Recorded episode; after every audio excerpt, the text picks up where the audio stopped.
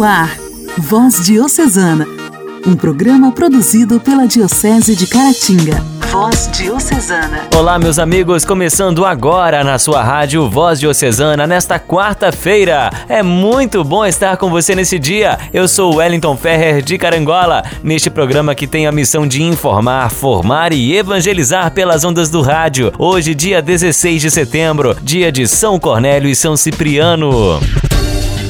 Voz Diocesana. Voz Diocesana. Um programa produzido pela Diocese de Caratinga. Privacidade é o direito à reserva de informações pessoais e da própria vida pessoal, the right to be let alone. Em tradução livre quer dizer o direito de ser deixado em paz. Pode ser também entendida como a vontade de controlar a própria exposição e a disponibilidade de informações acerca de si mesmo, o que é chamado de regulação dos limites, a quantidade de controle que um indivíduo exerce sobre a entrada e saída de declarações de si mesmo e a quantidade de contato contato que se tem com outras pessoas. Esse processo tem implicações diretas no tipo de relação que o indivíduo exerce com e sobre outras pessoas em sua vida. Você me persegue o dia inteiro, sabe mais que eu do meu dinheiro.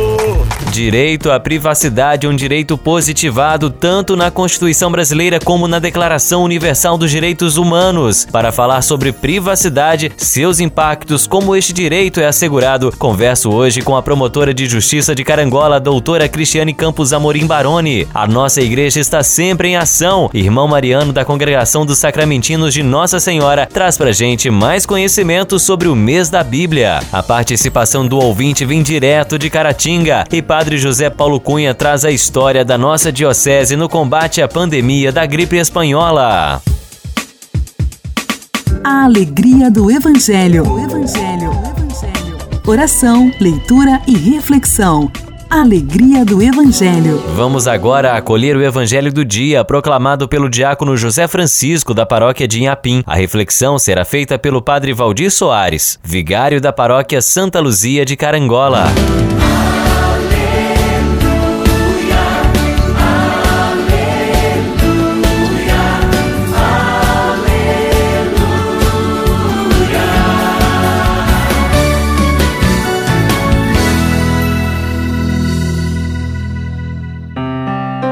O Senhor esteja convosco, Ele está no meio de nós. Proclamação do Evangelho de Jesus Cristo segundo São Lucas. Glória a vós, Senhor. Naquele tempo disse Jesus: Com quem hei de comparar os homens dessa geração? Com quem eles se parecem? São como crianças que se sentam nas praças e se dirigem aos colegas dizendo: Tocamos flauta para vós e não dançastes, fizemos lamentações e não chorastes. Pois veio João Batista que não comia pão nem bebia vinho, e vós dissestes: Ele está com um demônio. Veio o filho do homem que come e bebe, e vós dizeis: Ele é um comilão e um beberrão, amigo dos publicanos e dos pecadores. Mas a sabedoria foi justificada por todos os seus filhos. Palavra da salvação. Glória a vós, Senhor.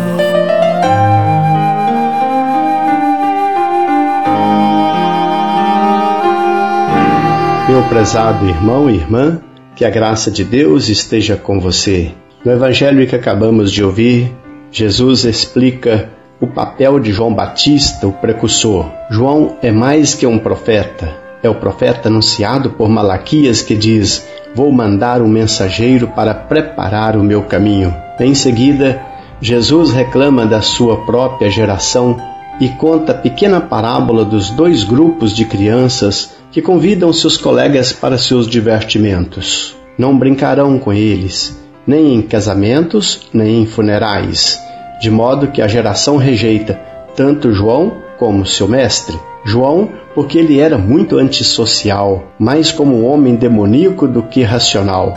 Jesus, porque era muito o contrário, age com misericórdia com as classes mais baixas da sociedade. De fato, estamos diante de pessoas que se alegram com os sofrimentos dos outros, e não conseguem chorar com os que choram, sorrir com os que sorriem, comer com os que comem. São pessoas que só pensam nos seus interesses e não querem saber nada sobre os outros. Esta geração estranha não aceita o jogo de Deus. Os mesmos que recusaram o apelo à conversão do Batista não aceitam o convite ao banquete da sabedoria feito por Jesus. Estamos falando dos fariseus e doutores da lei. Embora apenas os publicanos e os pecadores sentem necessidade de perdão. Por isso, aceitam o apelo à conversão e tornam-se filhos da sabedoria e amigos de Jesus. Só eles têm fome e aceitam o convite para o banquete. É interessante notar que Jesus dirige-se àqueles que saíram para o deserto.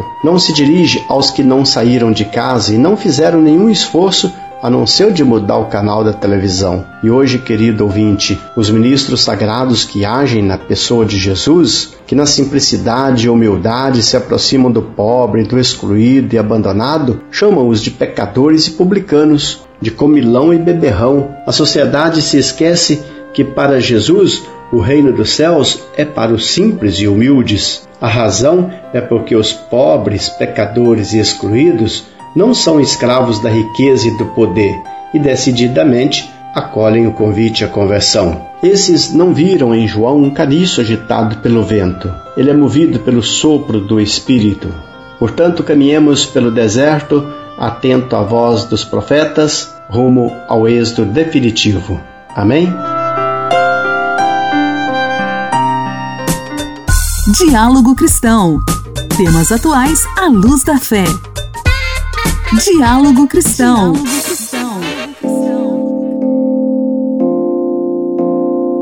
A Constituição Federal Brasileira traz em seu artigo 5 inciso 10 que são invioláveis a intimidade, a vida privada, a honra e a imagem das pessoas, assegurando o direito à indenização pelo dano material ou moral decorrente de sua violação. O Marco Civil da Internet, Lei 12.965-2014, assegura direitos e deveres dos internautas na navegação. Seu foco é, também, proteger os dados pessoais e a privacidade dos usuários. Para falar sobre o direito à privacidade, doutora Cristiane Campos Amorim Baroni, promotora de justiça da comarca de Carangola. Seja bem-vinda ao Voz Diocesana, doutora Cristiane. Olá, Wellington. Olá, ouvintes do programa Voz Diocesana. É um prazer poder participar aqui com você. Doutora, eu já disse no início do bate-papo, até mesmo no início do programa, que esse é um direito assegurado por lei. Mas o que significa na prática o direito à privacidade? Como ele se apresenta no nosso dia a dia? Bem, o direito à privacidade ele consiste na proteção que a Constituição Federal, em seu artigo 5 inciso 10, garante a intimidade, a vida privada, a honra e a imagem das pessoas. Na prática, significa que o Estado e a Justiça garantem a proteção da nossa intimidade, é, da nossa imagem, como o sigilo das nossas conversas telefônicas, dos nossos e-mails, das nossas contas bancárias, dos dados pessoais, dos dados constantes dos nossos aparelhos eletrônicos, né, de informática, do nosso celular, do nosso computador, assegurando que quem violar esse direito vai estar sujeito à responsabilização, seja na esfera criminal, né, respondendo por eventual crime que seja previsto em lei, seja na esfera civil, né, indenizando, pagando indenização pelos danos morais ou materiais que causar. Diversos sites na internet possuem selos de privacidade que certificam que o site possui uma política de privacidade e que segue essa política. As organizações que emitem o selo de privacidade não verificam se as práticas aplicadas por essas políticas são abusivas, apenas se o site viola ou não sua política de privacidade. Tudo bem, privacidade é um princípio inviolável segundo a Constituição de 88, mas na internet a impressão que temos é que estamos todos expostos de alguma maneira. Como a justiça atua para garantir aos cidadãos esse direito constitucional? Bem, Wellington, é, realmente a internet, né, principalmente com a criação das redes sociais, como o Facebook, o Instagram, o WhatsApp, provocou uma exposição muito grande na vida privada das pessoas, né? O ambiente virtual nada mais é do que a vida real que passou a ser exposta e observada, principalmente nas redes sociais. É, e o direito à privacidade, ele é inviolável, assim como os outros direitos previstos né, em lei na Constituição, mas ele não é absoluto, né? nenhum direito é absoluto. Ele precisa conviver, coexistir com os demais direitos previstos. né? Porque existem os outros direitos é, das outras pessoas, né? Nós vivemos todos na mesma sociedade, todos também temos direitos e temos vários direitos, então esses direitos precisam coexistir. E, e diante da existência de conflitos né, entre esses direitos, é que existem mecanismos jurídicos para para se balancear, se ponderar qual o direito que vai ser aplicado naquele caso concreto. A gente pode pontuar, por exemplo, em determinadas hipóteses, é, em que há necessidade de afastamento do, do direito à privacidade para fins de garantia da segurança pública, quando há suspeitas é, de participação de uma pessoa em, em um determinado crime, há necessidade de interceptação telefônica com ordem judicial, óbvio, né, prévia, para se esclarecer efetivamente a autoria daquele crime. E também precisamos lembrar da coexistência do direito à privacidade com o direito à liberdade de expressão, né, de imprensa, com a, o direito à informação.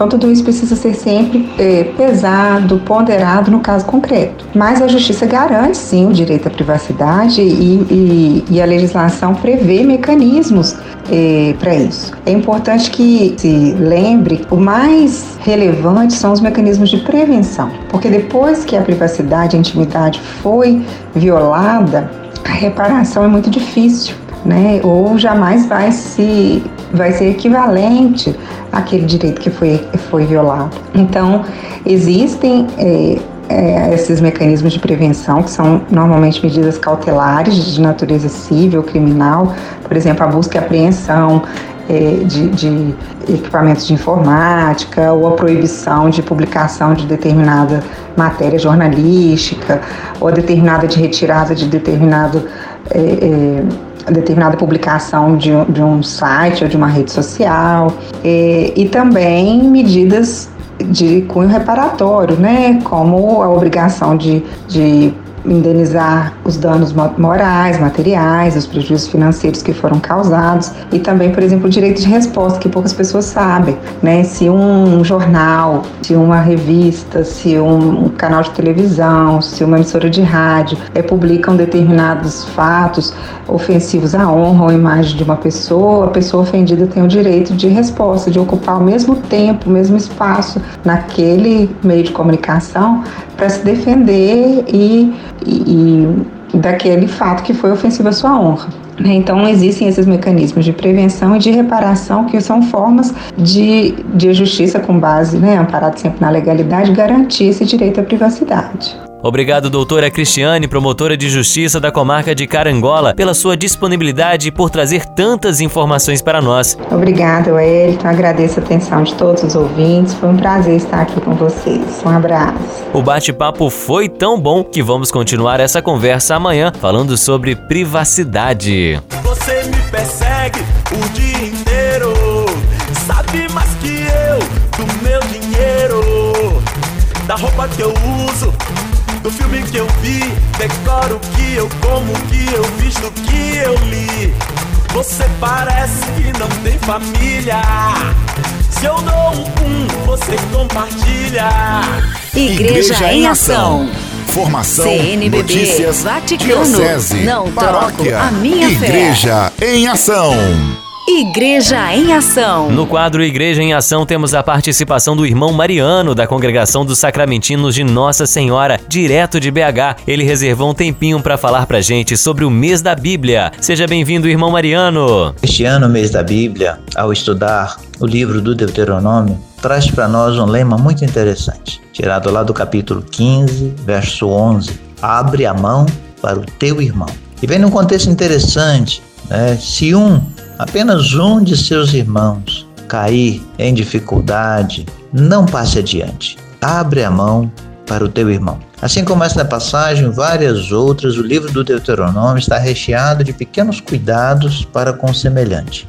Para com o órfão, para com a viúva, para com o estrangeiro, para com o vizinho. Como, por exemplo, se é, um gado, ovelha ou boi do seu vizinho se extraviar, não passe adiante, reconduza-o para ele. E assim, né, quando estiver colhendo a sua videira, não volte atrás para colher os últimos frutos, porque eles pertencem ao pobre, ao órfão, à viúva estrangeira que não tem nada para comer. Então, na verdade, livro do Deuteronômio, ao orientar o povo para tomar posse da terra de uma maneira fraterna e solidária, reconduz a nossa sociedade à sua humanidade. Ser humano é ser fraterno, é enxergar no outro nosso irmão, não olhar apenas os laços de sangue, mas olhar de fato que somos um só povo, esse povo escolhido por Deus.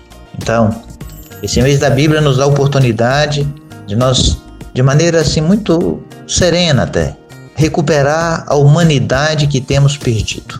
Vivemos numa sociedade violenta que despreza os pobres, que despreza os negros, as mulheres, os homossexuais, e por causa desse desprezo justifica a violência e a morte contra eles. Isso não é vontade de Deus, e quem pensa assim está longe de Deus. O livro do Deuteronômio nos convida a recuperar o melhor de nós, o mais humano de nós, ou seja, quer fazer de nós pessoas que capazes de ver no outro o nosso irmão. Isso é recuperar a aliança com Deus. Por isso, quando retoma os dez mandamentos, o decálogo, o livro do Deuteronômio quer mostrar que o decálogo é uma lei de liberdade. Para conservar a liberdade, para não voltar ao Egito da escravidão, para não cair em dificuldade, para não fazer a morte se disseminar no meio do povo, Deus pede que o povo traga consigo no seu coração a lei do Senhor. E aí então os mandamentos, que vai do amar a Deus, amar o irmão, honrar pai e mãe, não matar, e cada um dos dez mandamentos, mas todos eles para quê? Para nos garantir a liberdade de filhos e filhas de Deus. E na Bíblia, todas as vezes que o povo deu ouvido a Deus, saiu bem. E todas as vezes que esqueceu de Deus, caiu em dificuldade. Por isso, vamos aproveitar essa oportunidade que Deus nos dá de recuperar em nós a humanidade. Ser humano, ser fraterno, é ser de Deus. Ser humano, ser fraterno, é ser divino. E quem cuida do irmão se aproxima de Deus. Quem despreza o irmão, despreza Deus. Por isso, abra a mão para o teu irmão. É o apelo que a Santa Dulce dos Pobres sobreviver e encarnar muito bem. E você, eu, somos todos convidados a abraçar esse projeto de Deus para que todos possamos ter mais vida e vida em abundância. Um grande abraço. Nossa história, nossa história. Curiosidades e fatos que marcaram nossa Diocese. Nossa história. Muito bem, estamos de volta aqui no programa Voz Diocesana. Obrigado pela sua companhia. Estamos conversando sobre a pandemia da gripe espanhola e sua relação com o coronavírus na Diocese de Caratinga. O primeiro país a dar publicidade à virulência e à carnificina produzida pela doença foi a Espanha, apesar da pandemia não ter surgido lá. Mas, por essa razão, a moléstia ficou conhecida com o nome de gripe espanhola. Justiça seja feita. Muitos tiveram que rever suas previsões sobre a letalidade da gripe. O mundo inteiro custou reconhecer a pandemia. A negligência custou caro. A gripe fez em menos de cinco meses um número de vítimas superior aos mortos enterrados nos quatro anos da Primeira Grande Guerra Mundial. Ninguém atinava com o que era aquilo. Em 1918, a comunidade científica conhecia pouco sobre a estrutura e a forma de atuação de um vírus, e menos ainda, como havia surgido a nova cepa que deu origem à influenza. Os médicos tampouco conseguiam entender que a alta capacidade de mutação do vírus dificultava o reconhecimento pelo sistema imunológico da vítima e anulava a chance de imunidade por infecções anteriores. E também não se sabia ao certo onde a febre espanhola, o vírus influenza, começou. Provavelmente tenha se originado em algum lugar nos Estados Unidos. O mesmo agora aconteceu no Brasil com o coronavírus. A gripe espanhola desembarcou no Brasil em setembro de 1918.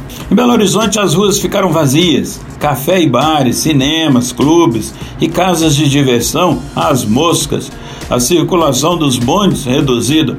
O Colégio São José, na Rua dos Tamoios, foi o primeiro a interromper as aulas. Em seguida vieram as escolas públicas, grupos escolares, escola normal e o ginásio mineiro, os colégios particulares e as quatro faculdades, que no futuro dariam origem à Universidade Federal de Minas Gerais: Direito, Medicina, Odontologia e Farmácia. Tudo estava deserto. menos as farmácias, onde uma multidão se aglomerava em busca dos medicamentos que começavam a faltar.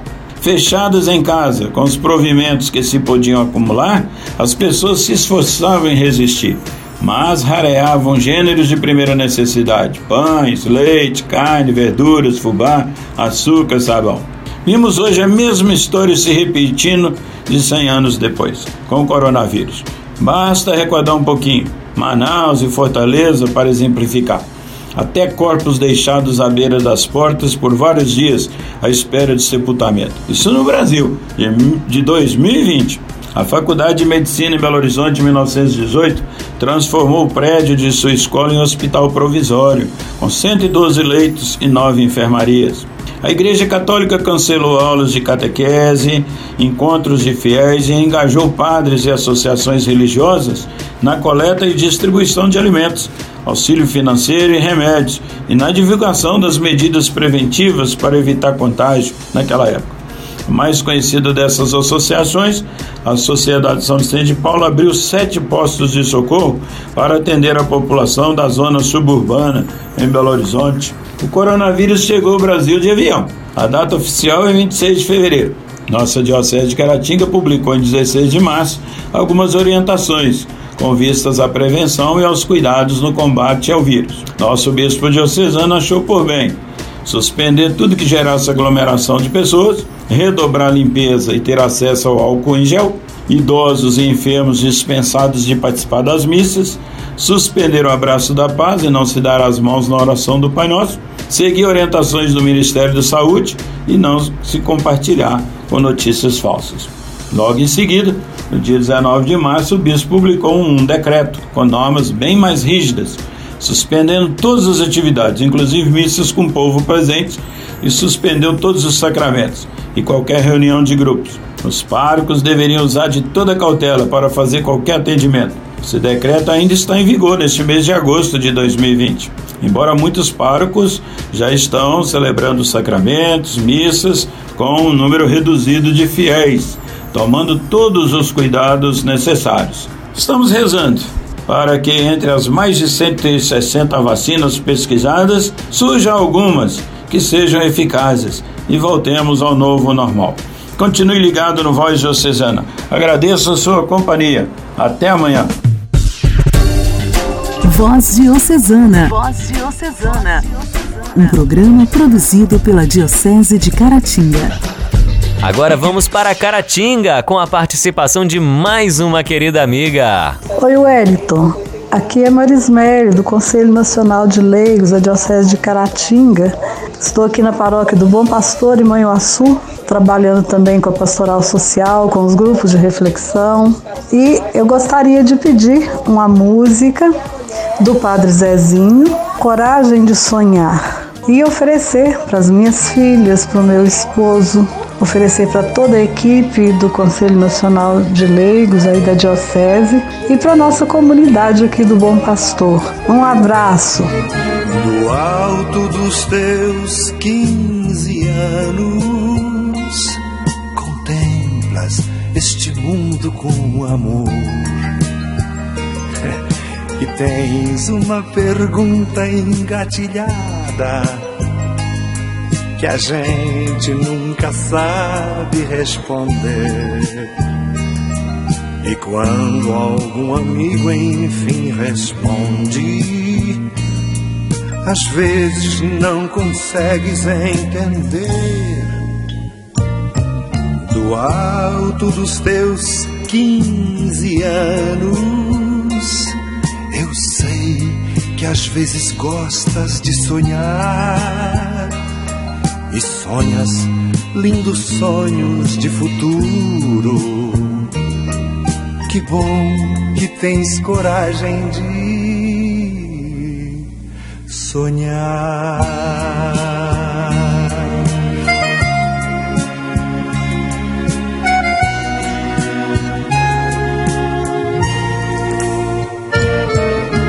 Alto dos teus vinte anos, contemplas este mundo desigual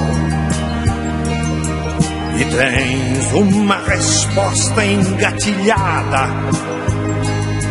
Se a gente por acaso perguntar, e quando alguém se arrisca e te perguntar, às vezes tu começas a brigar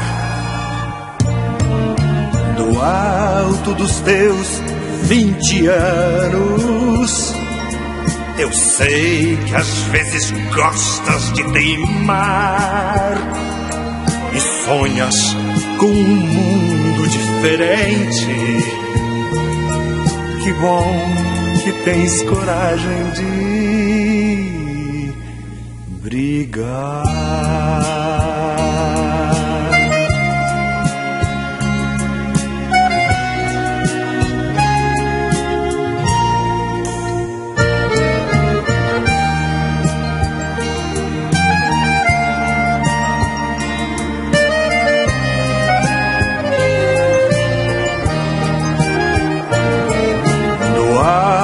dos teus trinta anos, contemplas este mundo tão cruel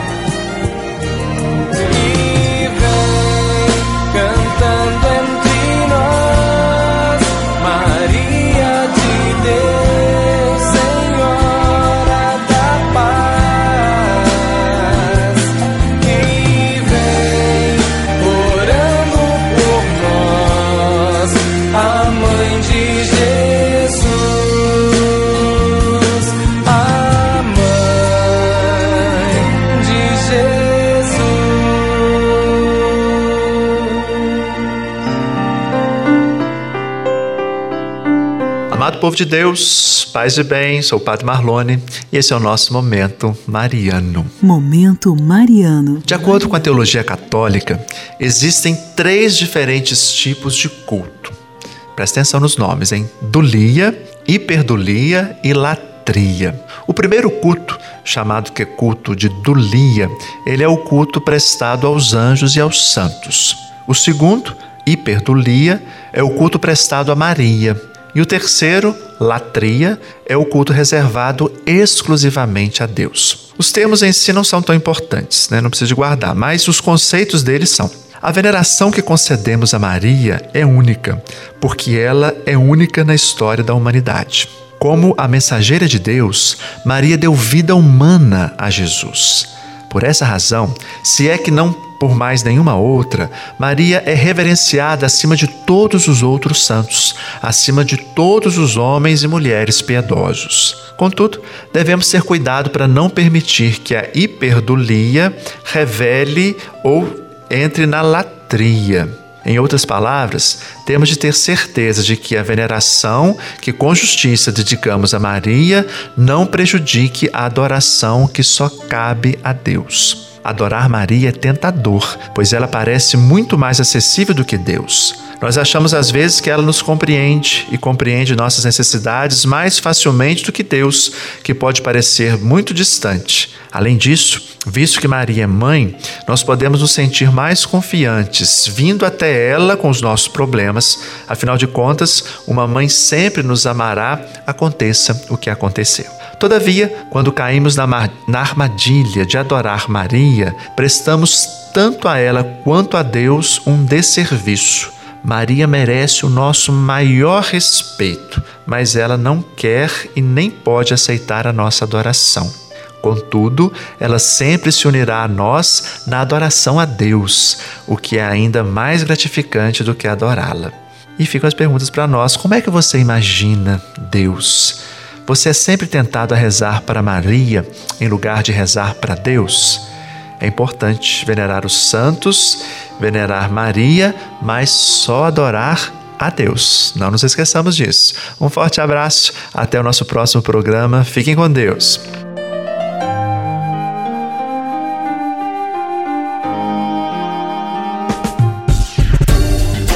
Voz Diocesana. Voz Diocesana um programa produzido pela Diocese de Caratinga. Chegamos ao fim do Voz Diocesana desta quarta-feira. Estarei de volta neste mesmo horário com muito mais, se Deus permitir. Fique com Deus, paz e bem. Você ouviu Voz Diocesana, um programa da Diocese de Caratinga. Voz Diocesana.